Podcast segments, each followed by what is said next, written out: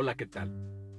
Esperamos que estés iniciando este día y esta semana colmado de bendiciones. Quisiera compartir contigo en este momento una palabra que encontramos en el Salmo 119. Dice, qué dulces son a mi paladar tus palabras, son más dulces que la miel. Incluso al leerlo uno quisiera saborearse de la manera que lo hace el salmista el gusto por la palabra. En la palabra tú puedes encontrar esa palabra que traerá lo que necesitas para la circunstancia que estás enfrentando día a día. La palabra nos enseña, nos instruye,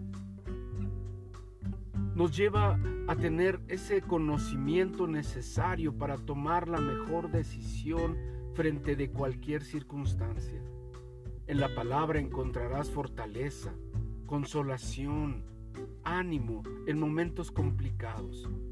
En la palabra tú encontrarás esa dirección para tomar la mejor de las decisiones. En la palabra encontrarás todo lo que tú necesitas en la formación de tu carácter, de tu ser interior, para dejar de ser como el mundo es y ser más como Jesús es.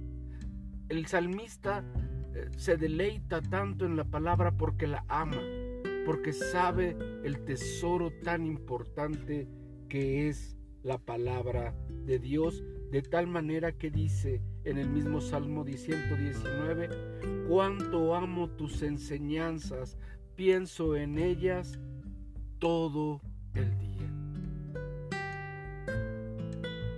Importante que día a día tomemos un tiempo para meditar en la palabra del Señor. No solo tenemos una Biblia para llevarla al servicio de la iglesia o para adornar un espacio en la sala de tu casa. La palabra de Dios te ha sido entregada para que en ella aprendamos a vivir el día a día en un modelo diferente al que el mundo tiene, en el modelo que vivió nuestro Señor Jesucristo. Y en verdad es delicioso poder encontrar en cada palabra una respuesta a tu necesidad.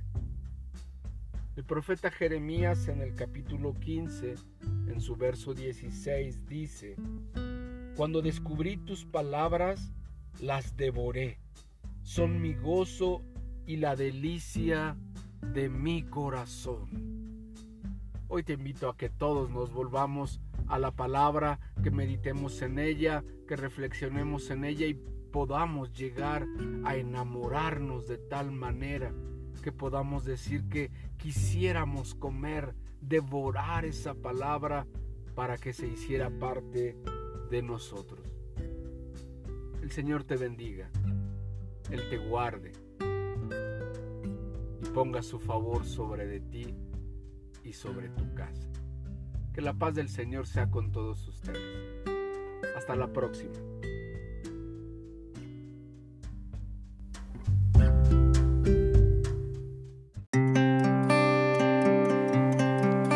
Te invitamos a buscarnos en YouTube como Restauración Sur Misión Cristiana y en Facebook como Restauración Sur. Dios te bendiga.